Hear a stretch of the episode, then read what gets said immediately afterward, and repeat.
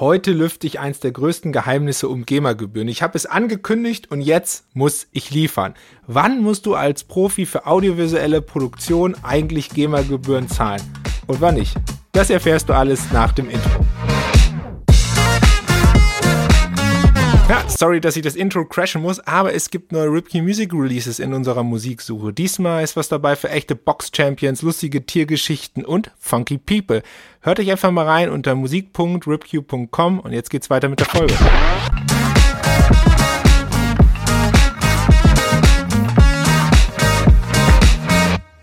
Und damit herzlich willkommen zu einer neuen Folge von Musik im Hintergrund, dein Podcast über die verrückte Welt der Library Music.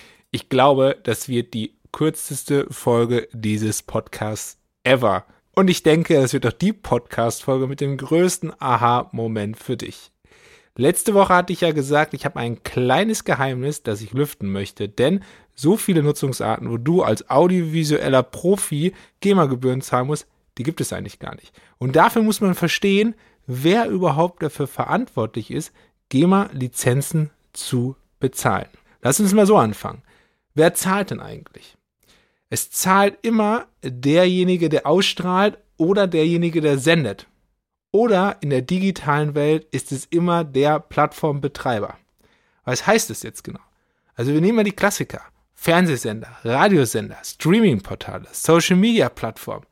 Wenn du deine Inhalte über genau diese Klassiker, diese Sender, diese Plattform verbreitest, dann bist du raus. Dann zahlst du erstmal keine GEMA-Gebühren. Außer du bist der Fernsehsender oder der Radiosender oder das Streamingportal oder du bist Facebook. Marc, es ist schön, dass du gerade zuhörst. Bitte, du musst einen neuen, neuen GEMA-Rahmenvertrag demnächst abschließen. Nein, Spaß beiseite. Vorsicht aber dabei, verwechsel die GEMA-Gebühren nicht mit dem Synchronisationsrecht, also mit dem Filmherstellungsrecht. Dieses Recht, das habe ich jetzt schon mehrmals gesagt und du findest dazu eine Podcast-Folge, du findest dazu einen Artikel im Blog. Dieses Recht musst du eigentlich immer lizenzieren. Das gilt auch für GEMA-freie Musik oder für Royalty-Free Musik. Völlig egal. Du musst die Genehmigung das Sync-Right von dem Verlag oder dem Urheber haben, falls, und das ist ein wichtiger Punkt, falls der Urheber oder der Verlag sich dazu entschieden hat, dass die GEMA auch dieses Filmherstellungsrecht für ihn wahrnimmt, dann musst du das bei der GEMA lizenzieren. Aber das ist in den wenigsten Fällen der Fall. Tatsächlich haben die Verlage ein großes Interesse daran, diese Sync Rights, diese Filmherstellungsrechte selber wahrzunehmen. Also in diesen Fällen bist du eigentlich fein raus. Also wann zahlt man? Man zahlt immer, wenn man der Ausstrahler ist oder der Veranstalter. Eine Aufführung zum Beispiel. Und bei Drittplattformen ist man dies niemals selbst.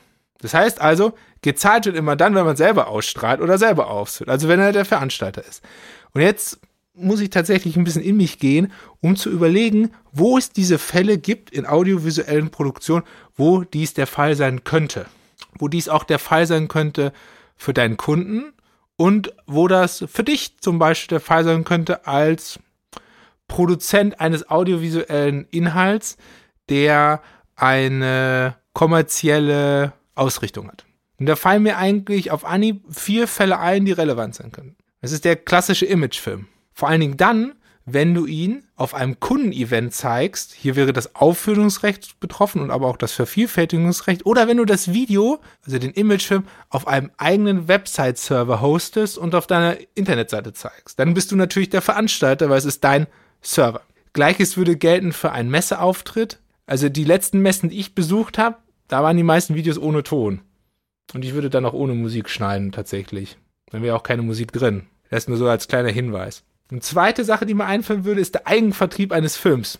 Also der Eigenvertrieb eines, einer Filmproduktion, zum Beispiel über einen physischen Datenträger, ein DVD, Blu-ray.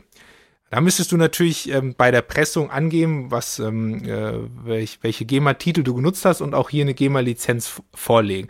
Das ist unabhängig vom Filmherstellungsrecht. Könnte natürlich auch eine Aufführung außerhalb eines Kinos sein. Du mietest einen Raum und zeigst deinen Film vor 200 Menschen. Dann wäre das eine Aufführung außerhalb von Lichtspielhäusern. Dafür gibt es einen eigenen Tarif bei der GEMA und dann müsstest du diese Gebühren einmalig für diesen Event zahlen. Es gibt aber auch eine, einen Tarif für Serienaufführungen in dem Fall.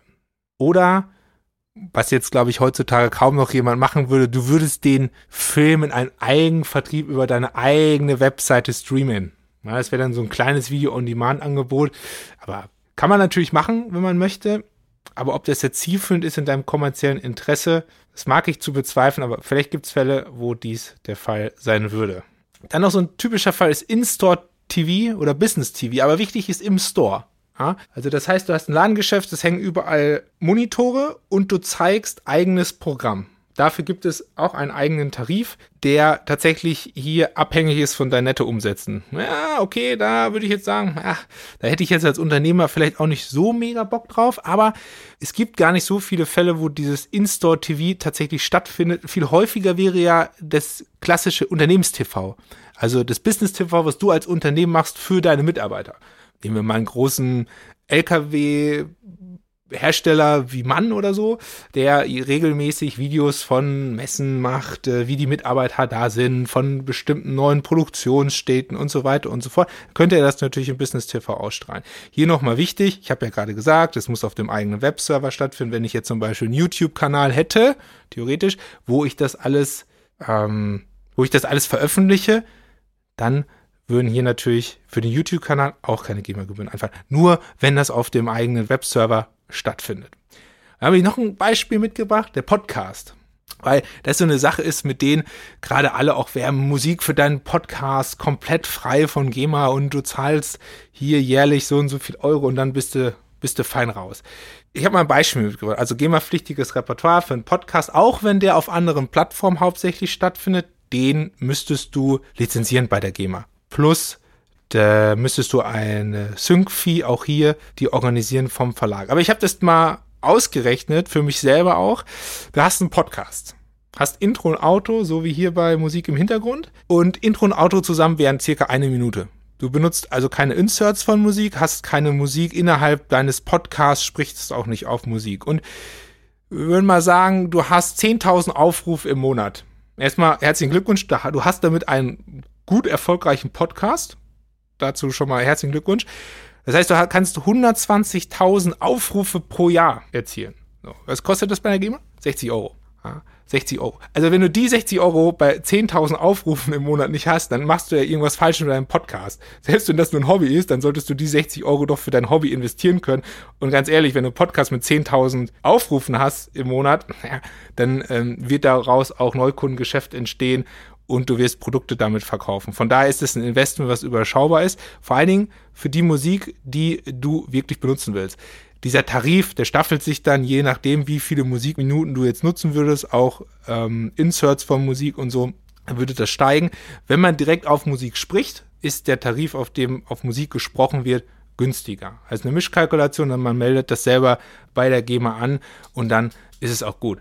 Ja, es ist ein überschaubarer, überschaubarer Preis. Das sind so die vier Fälle, die mir jetzt eingefallen sind, wo du wirklich als audiovisueller Kreativer GEMA zahlen müsstest. Vielleicht noch als kleine Ergänzung dazu, Hörbücher wäre auch noch ein Fall, äh, wo GEMA-Gebühren anfallen würden. Das sind also die Fälle, wo du GEMA-Gebühren zahlen müsstest und die sind wirklich überschaubar. Also alles, wo du selber nicht der Veranstalter bist, da sind erstmal keine GEMA-Gebühren für dich als, als Kreativer fällig, aber auch für deine Kunden, wenn er kein Veranstalter oder Ausstrahler ist. Nochmal zur Wiederholung, das sind Fernsehsender, Radiosender, Lichtspielhäuser, Kinos, Streamingportale, Social Media Videoplattformen. Ja, die sind alle abgedeckt. GEMA-Gebühren entstehen nur, wenn du selber Ausstrahler oder Veranstalter bist, wie zum Beispiel der Imagefilm, den du auf einem eigenen Kundenevent zeigst oder auf deinem eigenen Website-Server hostest. Nur da entstehen GEMA-Gebühren. Also du siehst, es gibt gar nicht so viele Fälle und in einigen Fällen ist es weit günstiger, als man denken würde, wie zum Beispiel beim Podcast. Und wenn man einen Musikpartner an der Seite hat, der sich wirklich mit den Tarifen auskennt, dann ist es auch gar nicht kompliziert und wirklich überschaubar für dich und deine Kunden. Also ich hoffe, ich konnte dein Herz ein wenig für GEMA-pflichtiges Repertoire in deinen audiovisuellen Produktionen erwärmen. Wenn du dazu Fragen hast, melde dich einfach bei mir. Du erreichst mich über LinkedIn, Facebook, über unsere Webseite. Wir hören uns auf jeden Fall nächste Woche wieder zu einer neuen Folge, damit du die nicht verpasst. Du weißt, was jetzt kommt.